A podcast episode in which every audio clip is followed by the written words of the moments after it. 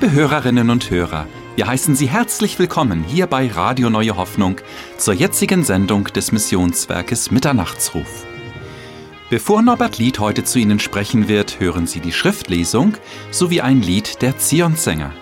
Wir wünschen Ihnen Gottes reichen Segen beim Hören dieser Sendung. Ihr Missionswerk Mitternachtsruf.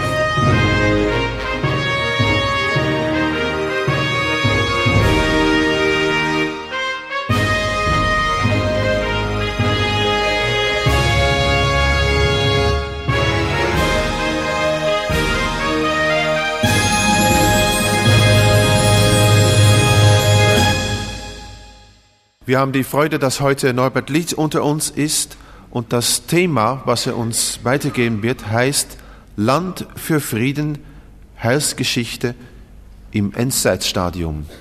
Es ist eine Botschaft in Fortsetzung aus dem Buche Ruth. Wir wollen uns nun erheben und ich lese dazu aus Ruth einige Verse. Boas ging hinauf ins Tor und setzte sich daselbst. Und siehe, da der Erbe vorüberging, von welchem er geredet hatte, sprach Boas, komm und setze dich hierher. Und er kam und setzte sich. Und er nahm zehn Männer von den Ältesten der Stadt und sprach, setzt euch her. Und sie setzten sich. Da sprach er zu dem Erben, Naemi, die vom Lande der Moabiter wiedergekommen ist, bietet feil das Stück Feld, das unseres Bruders war, Elimelechs. Darum gedachte ich's, vor deinen Ohren zu bringen und zu sagen, willst du es beerben, so kaufe es vor den Bürgern und vor den Ältesten meines Volks. Willst du es aber nicht beerben, so sage mir's, dass ich's wisse, denn es ist kein Erbe außer dir und ich nach dir. Er sprach, ich will's beerben. Bis soweit das Wort des Herrn.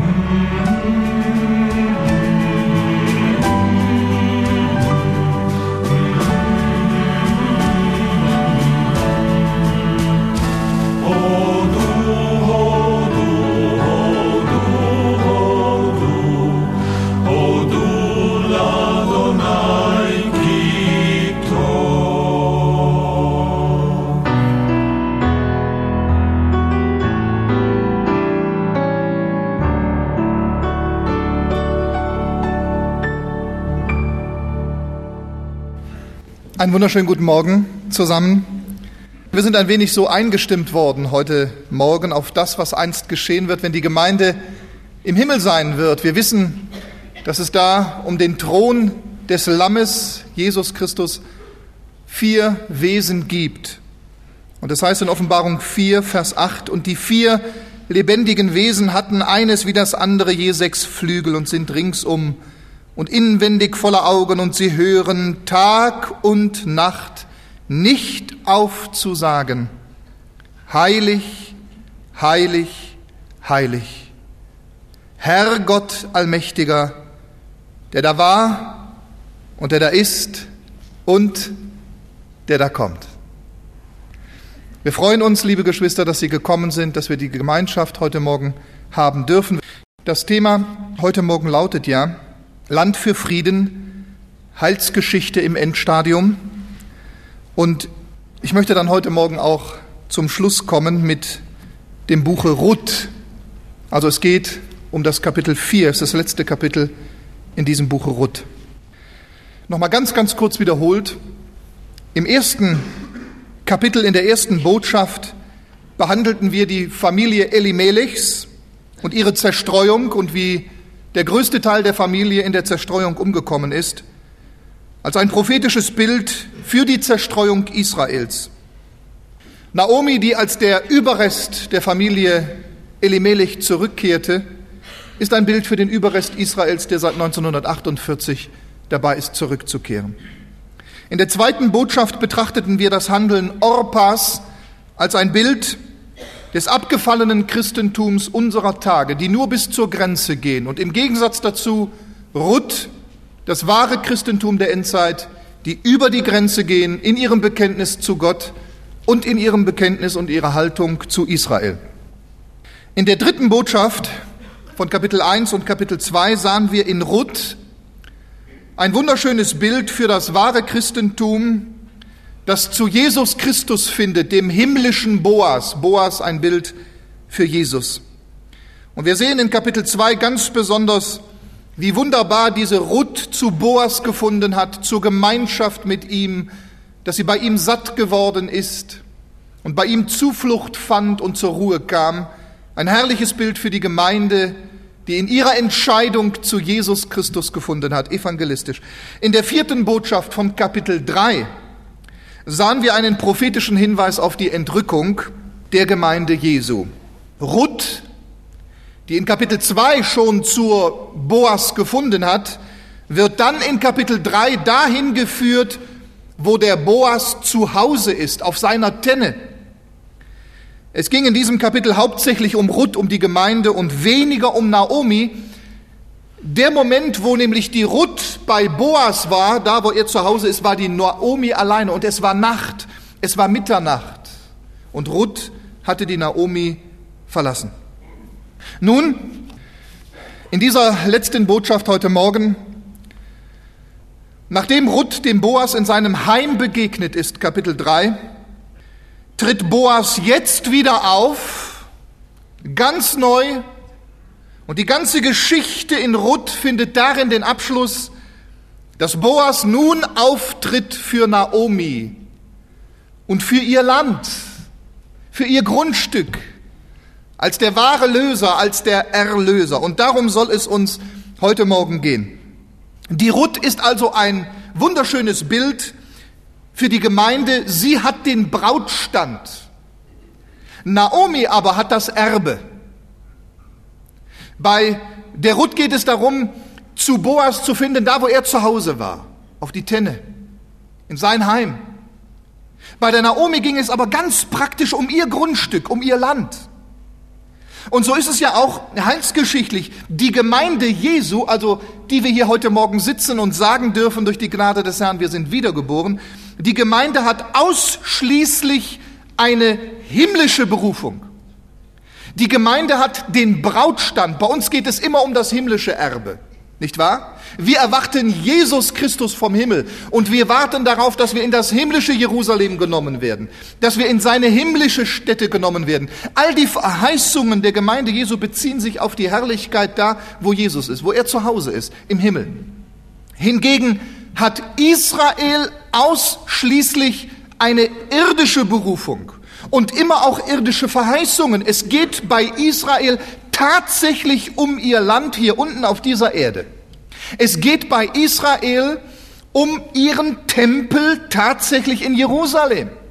Es geht um die Wiederkunft des Messias auf dieser Erde und dass er sein Reich mit seinem Volk über diese ganze Welt ausspannt. Und so tritt Boas jetzt auf, um dieses Erbe der Naomi zu lösen und dieses Erbe weiterzuführen, quasi seinen Fuß darauf zu setzen und dieses Land, das der Naomi gehört, nun auch für sich zu gewinnen. Ein herrliches prophetisches Bild für die Wiederkunft Jesu in Herrlichkeit zur Erlösung Israels. Und ich glaube, wir haben recht zur Annahme, dass das vor der Türe steht. Nachdem er die Gemeinde zu sich geholt hat. Ich finde das chronologisch so wunderbar. Ich lobe Gott über seine Größe und Weisheit, der in nur vier Kapiteln dieses Buches Ruth eigentlich, ich habe das jetzt schon öfter gesagt, die ganze Heilsgeschichte eingepackt hat. Ist doch wunderbar, nicht wahr? In Kapitel 3 findet diese Ruth dahin, wo Boas wohnt. Und in Kapitel 4 kommt Boas dann zurück und er kommt mit Ruth. Und er will das Erbe der Naomi für sich gewinnen. Und dann ist auch in Kapitel 4 kaum noch die Rede von Ruth, sondern jetzt geht es ganz um Naomi und ganz um ihr Erbe, um ihr Grundstück und um ihr Land. Ein herrlicher Hinweis auf das Land und auf das Volk Israel. Und jetzt wollen wir das mal versuchen, so ein bisschen aufzurollen. Erstens einmal wird jetzt bekannt, als Boas kommt, dass es sich bei dem Grundstück der Naomi um das Grundstück der Sippe Elimelechs handelt, ihres verstorbenen Mannes, das ihm immer gehört hat. Es steht in Vers 3 geschrieben, und er sagt zu dem Löser, das Feldstück, das unserem Bruder Elimelech gehörte, will Naomi, die aus dem Gebiet vom Moab zurückkehrt, verkaufen. Also hier wird deutlich gesagt, dass es sich um ein Grundstück handelt, das der Sippe Elimelechs immer gehört hat und das er nie verloren hat und dass es immer noch das Grundstück der Naomi ist, der Ehefrau des Elimelechs. Liebe Geschwister, jetzt, jetzt schlagen wir die Brücke zu Israel. Bei dem Land Israel handelt es sich um das Land der Juden, denen es schon immer gehört hat. Ja? Gehen Sie da mit mir eins? Das Land Israel haben die Juden nie verloren. Das hat Israel auch nicht verloren, als es 2000 Jahre in der Zerstreuung war. Deshalb gehört es trotzdem ihnen. Obwohl viele Juden gestorben sind, gleich Elimelech und seine Söhne.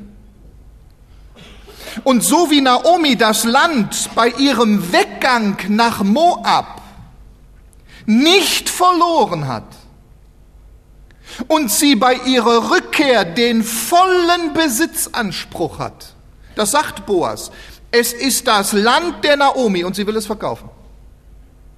So haben auch die Juden seit ihrer Rückkehr aus der Zerstreuung den vollen Besitzanspruch auf ihr Land. Die Naomi war zerstreut. Die, die, die Naomi war mit ihrer Familie in Moab. Sie war von diesem Land getrennt. Sie hat dieses Land nicht mehr gesehen, aber es gehörte trotzdem ihr. Und als sie zurückkommt, wird das auch bekannt. Sehen Sie, das ist ja die Größe und die Herrlichkeit Gottes und das ist ja auch für uns persönlich so tröstend. Kein anderes Gebiet der Erde wurde jemals von Gott einem bestimmten Volk zugesprochen. Nicht wahr? Also wir können nicht sagen, es gibt keinen Punkt in der Bibel, wo geschrieben steht, dass äh, die Schweiz den Schweizern gehört. Obwohl es den Schweizern gehört, ja, ist klar. Und dass Deutschland den Deutschen gehört und Amerika den Amerikanern und Spanien den Spaniern und Engländer den Engländern. Das ist so und das hat Gott auch so zugelassen, ist wunderbar. Aber es steht nirgends geschrieben. Es steht nirgends geschrieben. Aber über das Land Israel heißt es, 1. Mose 13, 14, 15. Der Herr aber sprach zu Abram, nachdem sich Lot von ihm getrennt hatte, Hebe doch deine Augen auf und schau von dem Ort, da du wohnst, nach Norden, Süden, Osten und Westen. Denn das ganze Land, das du siehst, will ich dir und deinem Samen geben auf ewig. Will ich dir und deinem Samen geben auf ewig. Von Gott zugesprochenes Land Israel gehört den Juden. Mit dem Rückzug der Juden nun seit 1948 in ihre Heimat und der Staatsgründung ist vor aller Welt offenbar geworden, was lange verborgen war, aber immer Gültigkeit hatte, nämlich dass das Land Israel tatsächlich den Juden gehört. Und die ganze Welt konnte Kopf stehen und die arabische Welt konnte Kopf stehen. Und es ist bis heute ein Rätsel, wie alle Vereinten Nationen damals einstimmig außer den Arabern beschlossen haben, sogar mit der Sowjetunion damals noch, das Land Israel gehört Israel. Das hat es noch nie gegeben in der Geschichte. So eine Einmütigkeit. Das ist ein Wunder. Warum? Das hat Gott gemacht. Erst in dem Moment, als die Naomi als Überrest ihrer Familie aus Moab zurückkehrt, also aus der Zerstreuung in ihre Heimat, wurde offenbar, dass das Landstück ihrer Familie beziehungsweise dem Geschlecht Elimelechs gehört. Das Land Israel gehört keinem anderen als den Juden und noch viel mehr. Ich hätte eigentlich Freudigkeit, ist ein bisschen viel Arbeit, aber mal versuchen aufzuzeigen irgendwann die Grenzen Israels nach den letzten Kapiteln im Hesekiel, die zukünftigen Grenzen Israels. Oh. Lesen wir mal bezüglich Israels einige Verheißungen. Zum Beispiel Jeremia 23,3. Und ich selbst werde den Überrest meiner Schafe sammeln aus all den Ländern, wohin ich sie vertrieben habe. Und ich werde sie auf ihre Weideplätze zurückbringen. Da werden sie fruchtbar sein und sich mehren. Ich werde sie auf ihre Weideplätze zurückbringen. Das Land gehört ihnen. Es sind ihre Weideplätze. Jeremia 16, 15, sondern so war der Herr lebt, der die Söhne Israels aus dem Land des Nordens heraufgeführt hat und aus all den Ländern, wohin er sie vertrieben hatte, und ich werde sie in ihr Land zurückbringen, das ich ihren Vätern gegeben habe. Sehen Sie, das wird hier in Vers 3 von Ruth Kapitel 4 prophetisch angedeutet. Das Land, das Erbstück Elimelechs wenn es Menschen gibt, die an Gott zweifeln. Ich finde, Israel ist so ein herrlicher Beweis Gottes. Und dafür, dass wir in den Tagen leben, wo sein Heilshandeln zum Abschluss kommt. Wir werden noch sehen, warum. Bitte lassen Sie mich noch zwei Bibelstellen lesen, ja? Hesekiel 34, 12 und 13 wie ein Hirte sich seiner Herde annimmt am Tag, da er unter seinen zerstreuten Schafen ist, so werde ich mich meiner Schafe annehmen und werde sie retten aus allen Orten, wohin sie zerstreut worden sind am Tag des Gewölks und des Wolkendunkels. Und ich werde sie herausführen aus den Völkern und sie aus den Ländern sammeln und sie in ihr Land kommen lassen und ich werde sie weiden auf den Bergen Israels, an den Bachrinnen und an allen Wohnplätzen des Landes. Und die zweite Stelle, bitte noch erlauben Sie mir das, Amos 9, Vers 14 und 15. Das ist einfach so schön, finde ich, ja? So erquickend, ne? Wir erleben das alles mit. Da wende ich das Geschick meines Volkes Israel. Sie werden die verödeten Städte aufbauen. Haben wir alles erlebt seit 48. Und bewohnen und Weinberge pflanzen. Kamelwein schon mal getrunken? Karmelwein, guter Wein. Weinberge pflanzen und deren Wein trinken und Gärten anlegen und deren Frucht essen. Der israelische Minister hat ja gesagt, jetzt wo die Grenzen nach Jordanien aufgegangen sind, wir können jetzt direkt importieren unsere Früchte nach Jordanien und in die arabische Welt. Früher, der habt ihr das alles über Europa bekommen. der gesagt, verstehen Sie? Sie haben es doch bekommen, obwohl sie einen Boykott hatten gegenüber Israel, einen Handelsboykott. So ging es nach Europa und von Europa dann in die arabische Welt. Jetzt geht's direkt. Sie werden Wein trinken, Gärten anlegen und deren Frucht essen. Ich pflanze sie in ihr Land ein. Und sie sollen nicht mehr herausgerissen werden aus ihrem Land, das ich ihnen gegeben habe, spricht der Herr, dein Gott. Das Land der Naomi gehörte der Naomi immer. Auch als sie in Moab war und als sie zurückkam, wurde es offenbar. Das Land Israel gehört Israel immer. Auch als sie 2000 Jahre fast in Zerstreuung waren. Das darf uns doch auch persönlich ermutigen. Es steht doch geschrieben in der Bibel, dass all das, was Israel widerfahren ist, auch uns zur Erbauung dienen soll und auch zur Ermahnung und zur Weiterführung. Es darf uns persönlich ermutigen, denn, und da möchte ich Sie jetzt ansprechen, vielleicht sind Sie ja gerade angefochten. Vielleicht äh, zweifeln Sie gerade an den Himmel oder an, daran, dass Sie wirklich in den Himmel kommen, obwohl Sie sich bekehrt haben und wiedergeboren sind. Hör gut zu. Was Gott dir einmal in Jesus Christus verheißen hat, bleibt ewig gültig. Glauben Sie das? Von dem Moment an, wo du dem Herrn erlaubt hast, in dein Leben einzugreifen, hat es ewige Gültigkeit, dass dich nichts mehr aus seiner Hand trennen kann. Den Beweis haben wir in Israel. Die ganze Welt und die ganze Hölle kann Kopf stehen. Das Land bleibt das Land Israel, bis er selbst wiederkommt und seinen Fuß draufsetzt und es vor aller Welt offenbar wird. Das, was du in Jesus Christus hast, ist und bleibt dein. Auf ewig. Auf ewig. Dafür hat er sein Blut gegeben. Es mag sein, ich denke, wir machen das alle mehr oder weniger mal durch, dass wir, dass wir zweifeln, ja. Auch ich, dass man sich plötzlich manchmal in einer stillen Stunde fragt, ja Mensch, bin ich überhaupt wirklich bekehrt? Oder ob ich wirklich in den Himmel komme? Kennen Sie das auch? Irgendwo kann dann manchmal vielleicht die Sicherheit fehlen hier oder da. Vielleicht sind sie manchmal weit weg, dass sie es nicht mehr sehen, wie Naomi, dass sie es nicht mehr sehen, dass sie vielleicht keinen Blick mehr dafür haben, für die Herrlichkeit und für das, was Gott in Jesus ihnen erworben hat. Das kann sein, solche Zeiten gibt es, Zeiten der Anfechtung. Aber du bist ein Erbe. Du bist ein Erbe Gottes in Jesus Christus geworden, durch den Glauben an Jesus. Und nichts und niemand kann uns dieses Erbe rauben. Nichts und niemand kann uns dieses Erbe rauben. Der Teufel kann uns anklagen Tag und Nacht, und das tut er nach Offenbarung. Tag und Nacht. Aber rauben kann er dir dein Erbe nicht. Er kann dich ohrfeigen. Er kann dich anklagen. Er kann dich treiben, er kann dich vielleicht verrückt machen, er kann dich sorglos machen, wenn du ihm Raum gibst. Ist das schrecklich und das ist eine Sünde. Aber rauben kann er dir dein Erbe nicht. Eine wunderbare Verheißung aus 1. Petrus, Kapitel 1 ab Vers 3.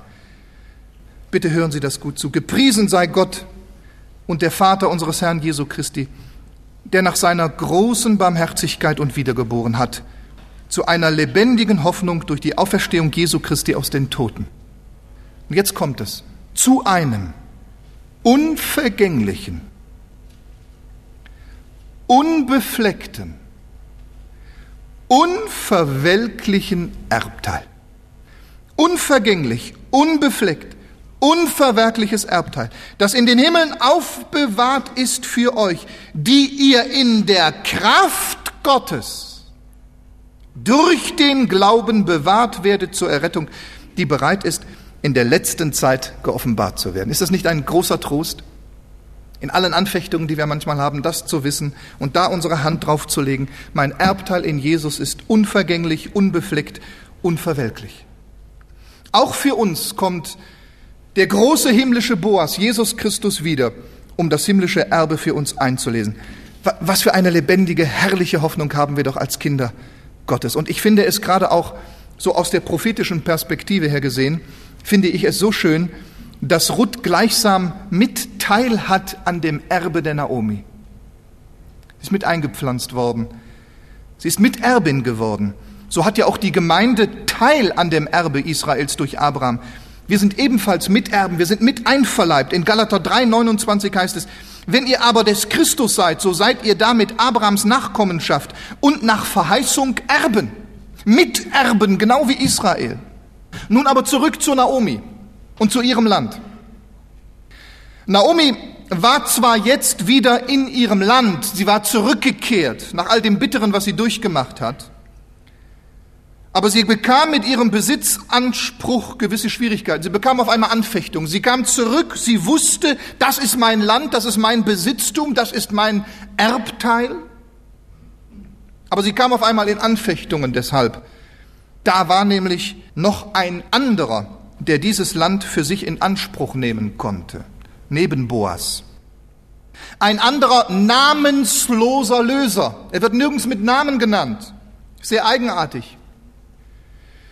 Und einen Moment sah es sogar so aus, als wenn er dieses Land für sich gewinnen könnte, ja? Wir lesen in Vers 12 wird das schon angedeutet, da sagt Boas schon, und nun, es ist wirklich so, also in Kapitel 3, Vers 12, es ist wirklich so, dass ich Löser bin. Doch gibt es da auch noch einen anderen Löser, der näher mit dir verwandt ist als ich. Also, sie kam in gewisse Nöte, die Naomi hatte doch die Ruth jetzt schon zu Boas gefunden und war doch Boas der eigentliche Löser. Und die Naomi hat ja auch immer von Boas geredet. Sie hat nur von Boas geredet. Und sie hat immer gesagt, der Boas, das ist unser Löser, das ist unser Verwandter. Jetzt kam da dieser andere Kerl. Und sehen Sie, das Eigenartige und das Vielsagende ist, und ich glaube hochprophetisch, dass dieser Mann, dieser namenslose Löser, erst in Aktion treten konnte. In dem Moment, als Naomi bereit war, ihr Land zu verkaufen. Ihr Land zu verkaufen. Vers 3. Und er sagt zu dem Löser, das Feldstück, das unserem Bruder Elimelech gehörte, will Naomi, die aus dem Gebiet vom Moab zurückgekehrt ist, verkaufen. Jetzt ist sie zurückgekehrt. Sie ist in ihrem Land. Boas ist da. Und was will sie tun? Sie will es verkaufen. Durch ihre Not, durch diese missliche Lage, in die sie hineingekommen ist. Sehen Sie, und das ist genau der Punkt. Israel ist heute an dem Punkt angelangt, wo sie bereit sind, das Land preiszugeben, zu verkaufen. Land für Frieden. Land für Frieden. Das ist aber auch der Moment des Antichristen. Das ist der Moment des Antichristen des anstelle von Christus, des anderen Lösers, des namenlosen Lösers. Der Antichrist wird auch in der Bibel nie mit Namen genannt. Und dieser andere Löser hat sogar ein gewisses Vorrecht, das Land für sich zu gewinnen. Boas räumt ihm das Vorrecht ein. Das ist eine grauenhafte Wahrheit. Der Antichrist hat ein gewisses Recht auf Israel, weil sie ihren Messias verworfen haben. Das ist der, von dem Jesus zu seinem Volk gesprochen hat in Johannes 5, 43. Ich bin in dem Namen meines Vaters gekommen und ihr nehmt mich nicht auf. Wenn ein anderer in seinem eigenen Namen kommt, den werdet ihr aufnehmen. Mit ihm wird Israel einen Bund eingehen, der in Daniel 9, 27 beschrieben ist. Wir haben öfter darüber gesprochen. Und dann geht es in die große Katastrophe. Sie sind ja heute schon bereit, mit allen Frieden zu schließen, und das Land für Frieden preiszugeben, um bloß jetzt mal Ruhe zu kriegen. Und so wie dieser andere Löser nicht mit Namen genannt wird, ich wiederhole, wird auch nirgends der Antichrist, der Kommende, mit Namen genannt. Wir glauben aber, dass er den Juden sehr nahe stehen wird. Dass es also jemand sein könnte aus dem Judentum. Vielleicht kommt er aus der Nationenwelt, aber der den Juden sehr nahe steht. Es wird ja auch gesagt in Vers 12, es wird angedeutet, es ist wirklich so, dass ich der Löser bin, doch gibt es da auch noch einen Löser, der näher mit dir verwandt ist als ich. Es ist derjenige, der für Israel zuerst kommt. Und zwar nur aufgrund dessen, dass Israel bereit ist, das Land zu geben, kommt der Antichrist. Dieser namenslose Löser trat auf in dem Moment, als Naomi bereit war, ihr Land zu verkaufen. Und es ist der, der Antichrist ist der, der zuerst kommen muss. Danach kommt erst der wahre Löser, Jesus Christus. Und es wird auch angedeutet, so wunderschön, in Vers 4b sagt Boas zu diesem namenlosen Löser, er sagt, denn außer dir ist niemand zum Lösen da und ich komme erst nach dir. Und genauso wird es heilsgeschichtlich sein. Der Antichrist kommt und versucht, das Land Israel für sich zu gewinnen, zu packen, weil Israel heute schon um des Friedens willen bereit ist, Land zu geben, wird er den Friedensbund mit Israel machen. Aber dann nach ihm wird der große Löser, der Erlöser, der himmlische Boas, Jesus Christus kommen. Und, und so sagt natürlich dieser Mann, sagt zuerst dieser namenslose Löser, ich will es lösen, sagt er in Vers 4. Es ist ja eine Schande, mit ansehen zu müssen, wie manche sich das Land Israel unter den Nagel reißen wollen und frech behaupten, ich will es lösen. Also wenn man da heute liest, in Zeitungen, ja, und in den Medien hört, und das ist es, dem namenlosen Löser wird Raum geschafft, dadurch, dass Israel Zugeständnisse macht und bereit ist, das Land zu geben. Wenn Naomi nicht bereit gewesen wäre, das Land zu verkaufen, hätte der Löser nicht auftreten können, um es für sich zu gewinnen. So aber wurde ihm der Raum dafür verschaffen. Wir sagen heute, es muss ja alles so kommen. Natürlich, es ist heilsgeschichtlich auch so festgelegt, es muss so kommen. Aber ich sage Ihnen, wer das Land Israel, das mache ich jetzt nicht, das, das, das würde zu lange dauern, aber vielleicht ganz kurz erwähnt, wer das Land Israel antastet, es ist mir in diesen Tagen erst wieder neu aufgegangen. Der Herr sagt in Sacharja 12, 2, Vers 12, wer Israel antastet, tastet meinen Augapfel an. Und wissen Sie, wenn Sie diese Verse im Zusammenhang lesen, merken Sie, dass es um das Land Israel geht. Um das Land Israel. Ihr plündert mein Land, hat er gesagt. Ihr tastet mein Erbteil an, sagt er. Wer Israel antastet, tastet mein Augapfel an. Gott wird nach Joel, nach dem Buche Joel, alle Nationen nach Hamageddon führen, ins Tal Josaphat und gegen sie streiten, nur aus dem einen Grund, weil sie das Erbteil Israel antasten.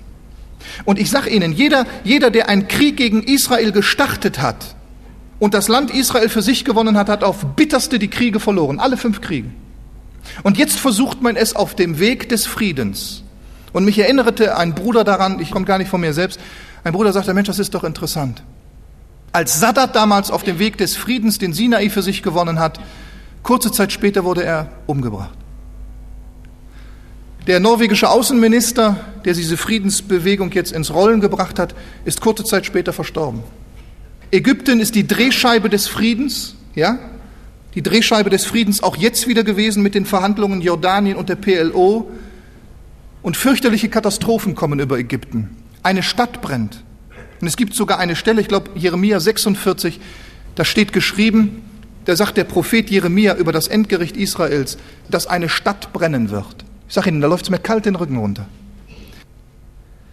Es sollte uns zu denken geben, wer das Land Israel antastet, aus welchen Motiven auch immer, ob mit Krieg oder Frieden, tastet Gottes Augapfel an. Aber in dem Moment, wo Naomi bereit war, ihr Besitztum preiszugeben, und zuerst der andere Löser auftrat, war das aber auch der Moment, wo der Zeitpunkt gekommen war, dass Boas ins Tor trat. Denn es heißt ja in Vers 1, Boas aber war zum Tor hinaufgegangen und hatte sich dort hingesetzt und siehe, der Löser kam vorbei, von dem Boas geredet hatte. Da sagte er, komm herüber, setze dich hierher, du so und so. Elberfelder. Und er kam herüber und setzte sich. Also der falsche Löser trat auf, aber auch Boas trat jetzt auf. Und wo trat Boas auf? Boas trat auf in das Tor. In das Tor. Das Tor im Alten Testament war immer die Stätte des Gerichts. Immer da war die Stätte der Gerechtigkeit. Israel ist heute an den Punkt angelangt, wo sie sich regelrecht bemühen, das Land preiszugeben. Das aber wird auch der Moment, oder ich sage, wir, wir nahen uns dem Moment in unserer Heilsgeschichte, wo der Messias bald auftreten wird in Gerechtigkeit, um gerechtes Gericht zu halten. Sehen wir, ahnen wir, wie spät es an der Weltenuhr ist? Der Antichrist kann nämlich letztlich das Land Israel für sich gar nicht gewinnen, so wie das auch der namenlose Löser letztlich nicht konnte. Doch eigenartig, dass das alles so geschrieben steht. Er versucht es. Er will es zuerst, aber er kann es dann nicht. Es wird ja gesagt in Vers 4 bis 6, da habe ich nun gedacht, ich will es deinem Ohr öffnen und vorschlagen, erwirb das Land und so weiter und so fort. Und dann sagt er, ja, ich will es lösen. Und da sagt er aber Boas, jetzt sagt er, der war ganz schön schlau, der Boas, ne? An dem Tag, da du das Feld aus der Hand Naomis erwirbst, hast du auch die Moabiterin Ruth die Frau des Verstorbenen erworben, um den Namen des Verstorbenen auf seinem Erbteil neu stehen zu lassen. Da sagte der Löser, dann kann ich es nicht für mich gewinnen. Sonst richte ich mein eigenes Erbteil zugrunde. Übernimm du für mich meine Lösungspflicht, denn ich kann wirklich nicht lösen. Ich kann wirklich nicht lösen. In Wahrheit kann ich nicht lösen. Sehen Sie, der Antichrist wird in den dreieinhalb Jahren der großen Trübsal versuchen, das Land Israel für sich zu lösen, für sich zu gewinnen. Aber dann wird er davon ablassen müssen. Warum? Warum? Weil es die Gerechtigkeit nicht zulässt. Die heilige Gerechtigkeit Gottes und seine Verheißungen lassen es nicht zu, nicht zu, weil Boas mit dem gültigen Recht kam mit dem gültigen Recht kam, konnte, musste dieser falsche, dieser namenlose Löser zurücktreten, dann müsste er auch Ruth für sich gewinnen. Dieser aber war schon für Boas gewonnen. Und sehen Sie, ebenso wenig wie die Gemeinde Jesu Christi für den Antichristen gewonnen werden kann, das ist unmöglich. Ebenso wenig kann Israel für den Antichristen gewonnen werden. Ist ebenfalls unmöglich. Und äh, Boas trat nun in dem Tor auf, ich sagte ein Bild für den Ort, wo Gerechtigkeit geübt wurde und gerichtet wird. Wenn der Herr für Israel wiederkommt, kommt er in seiner Gerechtigkeit. Und er wird Gerechtigkeit aufrichten. Es heißt in Jesaja 1 ab 26, ich will deine Richter wiedererstellen, wie in der ersten Zeit, und deine Ratgeber wie am Anfang. Danach wird man dich nennen Stadt der Gerechtigkeit, treue Stadt. Zion wird erlöst werden durch Recht. Zion wird erlöst werden durch Recht und die, die in ihm umkehren durch Gerechtigkeit. Auch hier, Boas hat die Naomi und ihr Land erlöst durch Recht, durch seine Gerechtigkeit. Und so muss dann nun der andere Löser, dieser Namenlose, muss seinen Fuß offenbar vor diesen zehn Ältesten, die mitgekommen waren, das ist ein Bild für die ganze Welt, ja, zehn, die zehn Gebote zum Beispiel, sind gültig für die ganze Welt. Und so muss er offenbar vor diesen zehn Ältesten seinen Fuß zurückziehen und Boas setzt an dessen Stelle seinen Fuß auf das Land. Es wird ja so, so herrlich, so plastisch, illustrativ richtig geschildert in Vers 8 und 9. Als nun der Löser zu Boas sagte, erwirb es dir, also er trat zurück, zog er seinen Schuh aus. Ja, er musste seinen Fuß zurückziehen. Da sagte Boas zu den Ältesten und zu allem Volk, ihr seid heute Zeugen dafür, dass ich aus der Hand Naomis hiermit alles erworben habe, aus dem Elimelech und alles, was Kilion und Machlon gehört. Es kommt der Tag, und er ist schon sehr nahe, da wird sich alles vor dem Schemel seiner Füße beugen. Da wird sich das Wort aus Psalm 8, Vers 7 erfüllen, alles hast du unter seine Füße gestellt. Er wird Kraft seiner Gerechtigkeit seinen Fuß auf das Land Israel setzen. Der Antichrist muss seinen Fuß zurückziehen. Und Christus wird seinen Fuß auf Israel setzen. Und da heißt es in Jesaja 16, Abvers 13, die Herrlichkeit des Libanon wird zu dir kommen, Zypressen, Platanen und Buchsbäume zumal, um den Ort meines Heiligtums zu zieren. Denn den Schemel meiner Füße will ich herrlich machen. Es werden auch tief gebückt die Söhne deiner Unterdrücker zu dir kommen und alle, die dich geschmäht haben, werden sich zu deinen Fußsohlen niederwerfen und dich Stadt des Herrn nennen, Zion des heiligen Israels. Wissen Sie, wie Jerusalem dann heißen wird? Ich hoffe, ich es finde. Ich glaube, es steht in Hesekiel. Ich glaube, im letzten Vers von Hesekiel. Wissen Sie, wie Jerusalem dann heißen wird? Und der Name der Stadt heißt von nun an, hier ist der Herr. Das ist der neue Name für Jerusalem. Hier ist der Herr. Wenn er seine Füße setzen wird auf dem Ölberg. Also wir sehen in dieser Geschichte, wie Boas nun das Land der Naomi erwirbt und es zu seinem eigenen Land macht. So wird auch der Herr bei seinem Wiederkommen Israel zu seinem Land machen und sie werden sicher wohnen unter seiner Herrschaft. Ich lese Jesaja 14, äh, Vers 3a. Denn der Herr wird sich über Jakob erbarmen und Israel noch einmal erwählen und wird sie in ihr Land setzen. Und dann heißt es in Vers 14b, dann wird das Haus Israel diese als Knechte und Mägde in Erbbesitz nehmen im Land des Herrn. Und sie werden die Gefangenen wegführen, die sie gefangen weggeführten, und sie werden in ihre Unterdrücker niedertreten. Und so geht es dann weiter. Schlussendlich wird offenbar, das ist so ein herrlicher Triumph, so ein wunderschönes Happy End. Also dieses Buch Ruth ist fantastisch, ja. Das ist ein richtig schönes literarisches Buch, auch ist auch in der Weltliteratur als eins der höchsten Bücher bekannt und anerkannt, das Buch Ruth. In der Weltliteratur sogar. Vom Stil und von der Geschichte her. Es ist, ist unwahrscheinlich. Ja, und, und so hat das ein richtig schönes Happy End. Am Ende wird bekannt, dass Naomi, Israel und Ruth, die Gemeinde, dass beide durch ihn den himmlischen Boas erkauft sind. Ja, das heißt dann noch vorher, also er hat jetzt das Erbe der Naomi für sich gewonnen und dann sagt er noch in Vers 10, somit habe ich mir auch Machlons Frau, Ruth die Moabiterin, als Frau erworben. Ist das nicht wunderbar? Das wird was sein, die Gemeinde und Israel, beides in seiner Hand, beides findet zusammen in der Person Jesu Christi. Und da wird das tausendjährige Reich aufgerichtet. Die Gemeinde von oben, Israel von unten, also irdisch. Ja? Das hat der Herr Jesus ja damals, als er auf dieser Erde war, schon angedeutet, indem er sagte in Johannes 10, 16, und ich habe noch andere Schafe, die sind nicht aus diesem Stall, und dieselben muss ich herführen, und sie werden meine Stimme hören und werden eine Herde sein und ein Hirte. Ach, was ist das schön, zu Jesus zu gehören, zu seiner Gemeinde zu gehören. Was ist das schön. Und dann, wenn alles vollendet ist, wird offenbar, wie wunderbar Gott alles gemacht hat die ganze Heilsgeschichte abgeschlossen hat. Es wird zu einem ewigen Halleluja und Lobpreis Gottes werden. Auch hier in dieser Geschichte, Vers 13 heißt es, so nahm Boas die Ruth und sie wurde seine Frau. Dann Vers 14, da sagten die Frauen zu Naomi, gepriesen sei der Herr, der es dir heute nicht hat an einem Löser fehlen lassen. Sein Name werde gerühmt in Israel. Ruth und Naomi in der Herrlichkeit des Herrn. Der Löser, auf den die Naomi so sehnlichst gewartet hat und gebangt, er ist nicht ausgeblieben. Er ist gekommen. Und er hat alles herrlich zu Ende geführt. Israel hofft heute innerlich auf den Messias.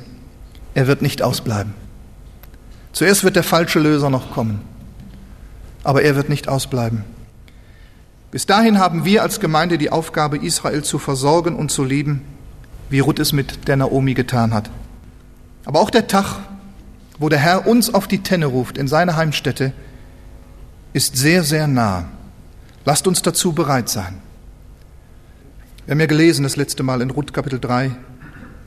So bade und salbe dich und lege deine besten Kleider an und geh zur Tenne hinab. Geh ihm entgegen.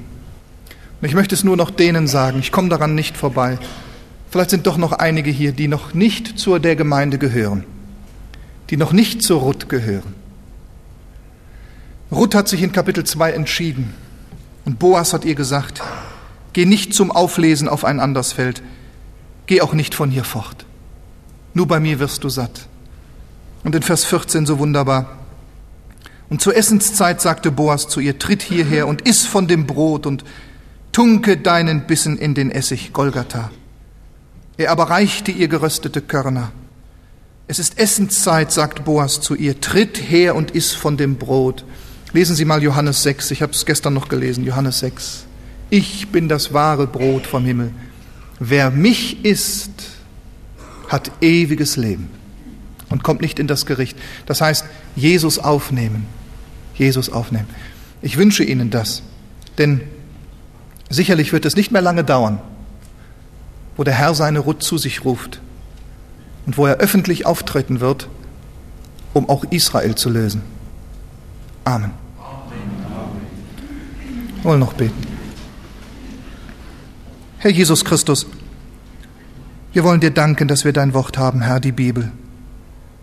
Und dass du so groß bist, Herr, und so weise und so unendlich in deiner Liebe, dass du uns auch aufdeckst, Herr, deine Heilsgeschichte und deine Liebe zu deinem Volk und deine Liebe zu deiner Gemeinde und wie du beides für dich gewonnen hast am Kreuz von Golgatha und beide erlöst hast. Herr, es ist doch so ermutigend zu wissen, dass uns unser Erbe nicht geraubt werden kann.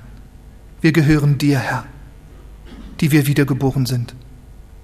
Und du wirst auch mit dem Erbe Israels alles hinausführen, herrlich. Wir beten jetzt gerade, dass du Israel segnest, Herr. Wir wissen ja, dass es noch durch diese Not der Trübsal muss, aber bitte segne Israel. Segne uns und schenke doch, Herr, dass auch solche unter uns sind, die heute sagen, ich will die Begegnung mit Jesus. Ich will auf sein Feldstück. Ich will von ihm nehmen. Ich will ihn aufnehmen. Wie essen, Herr, und bei dir satt werden. Hab Dank für alles. Amen. In des Himmels Herrlichkeit ist ein Platz für mich bereit und erlöste sie besingen dort das Lamm. Und wenn ich dem Heiland trau, alle Zeit auf ihn nur schau, bin ich da und bete mit den Heiland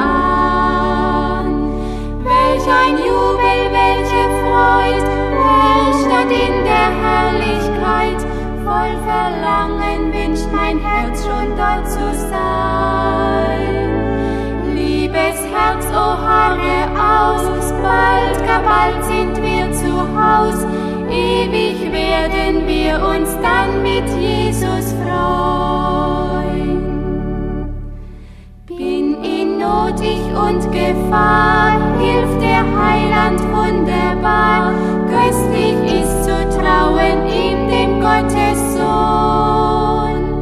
Nimm mich, Herr, in deine Hut und bewahr mich durch dein Blut, dankend möchte ich einmal stehen vor deinem